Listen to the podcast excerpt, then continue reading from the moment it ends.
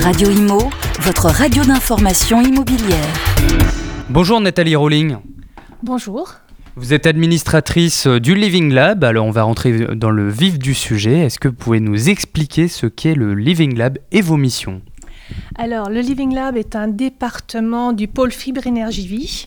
Euh, donc, c'est un pôle, euh, c'est le seul pôle de compétitivité euh, qui représente la filière du bâtiment et des matériaux durables. Et la section Living Lab est une section qui s'adresse à tout public, à la fois étudiants, enseignants, chefs d'entreprise, usagers.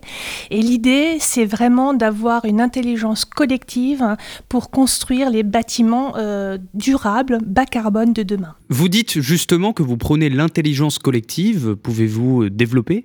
Alors l'intelligence collective, pour nous, c'est euh, la mise en relation des différentes disciplines, la mise en relation de différentes personnes euh, qui sont de bonne volonté, mais qui ont envie d'avoir une vision innovante euh, et prospective de comment est-ce qu'on va pouvoir vivre demain. alors cette mise en relation se fait entre étudiants et chefs d'entreprise à tout niveau. Ça peut être aussi interdisciplinaire. On va mixer les architectes avec des designers, des sociologues, des marketeurs, des ouvriers du bâtiment. Donc l'idée, c'est vraiment d'avoir cette plus-value d'intelligence collective. Vous parlez beaucoup des jeunes et vous voulez justement les inciter vers le bâtiment. Que faudrait-il faire selon vous? Et vous parliez aussi de la rencontre du 25. Pouvez-vous développer? Alors, les jeunes, pour moi, c'est très important. Alors, j'enseigne au niveau des électifs. J'ai quelques électifs dans des écoles d'ingénieurs. Et je crois que c'est vraiment important de tenir compte de leur avis, de leur vision, parce que c'est eux qui vont maintenir le monde de demain. Donc, euh, il faut vraiment qu'ils soient acteurs dans tout ce qui est transformation et notamment dans la rénovation. Et la filière du bâtiment euh, est en pénurie de main-d'œuvre et surtout en pénurie de compétences. Et je crois que c'est vraiment important de leur expliquer aujourd'hui que les métiers ont changé, que les enjeux de ces métiers vont changer, notamment avec le changement climatique. La numérisation et le digital va prendre une importance incroyable. Et aujourd'hui, quand vous voyez un menuisier vraiment euh, au niveau des métiers euh, dans le bâtiment, ben, en fait, le métier a totalement changé.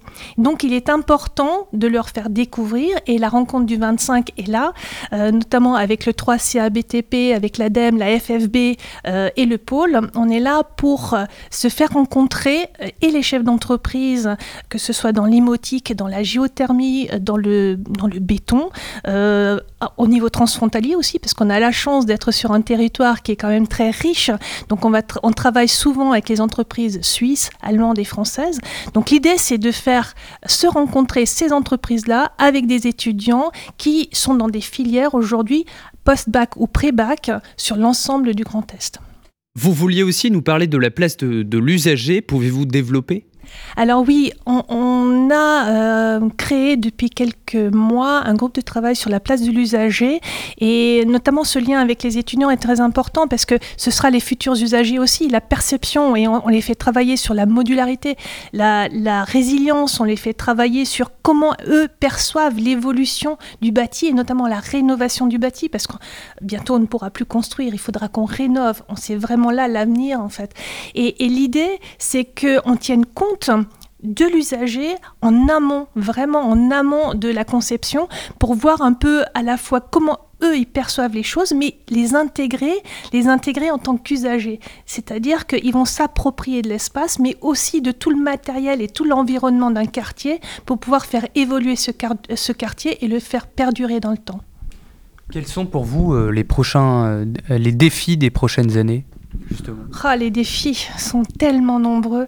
Les défis, c'est hum, vraiment de faire comprendre aux gens euh, que travailler ensemble, en bonne collaboration, c'est important et il faut vraiment comprendre que les chefs d'entreprise aujourd'hui, dans le monde du bâtiment, sont ouverts à toute collaboration et toute ouverture d'esprit, notamment avec les étudiants. Donc venez nous voir, venez échanger avec nous, venez alimenter le Living Lab. Merci beaucoup Nathalie euh, Rolling. Euh, je le rappelle, vous êtes administratrice du Living Lab. Alors merci à vous d'être passée à notre micro. Merci beaucoup. Radio Imo, votre radio d'information immobilière.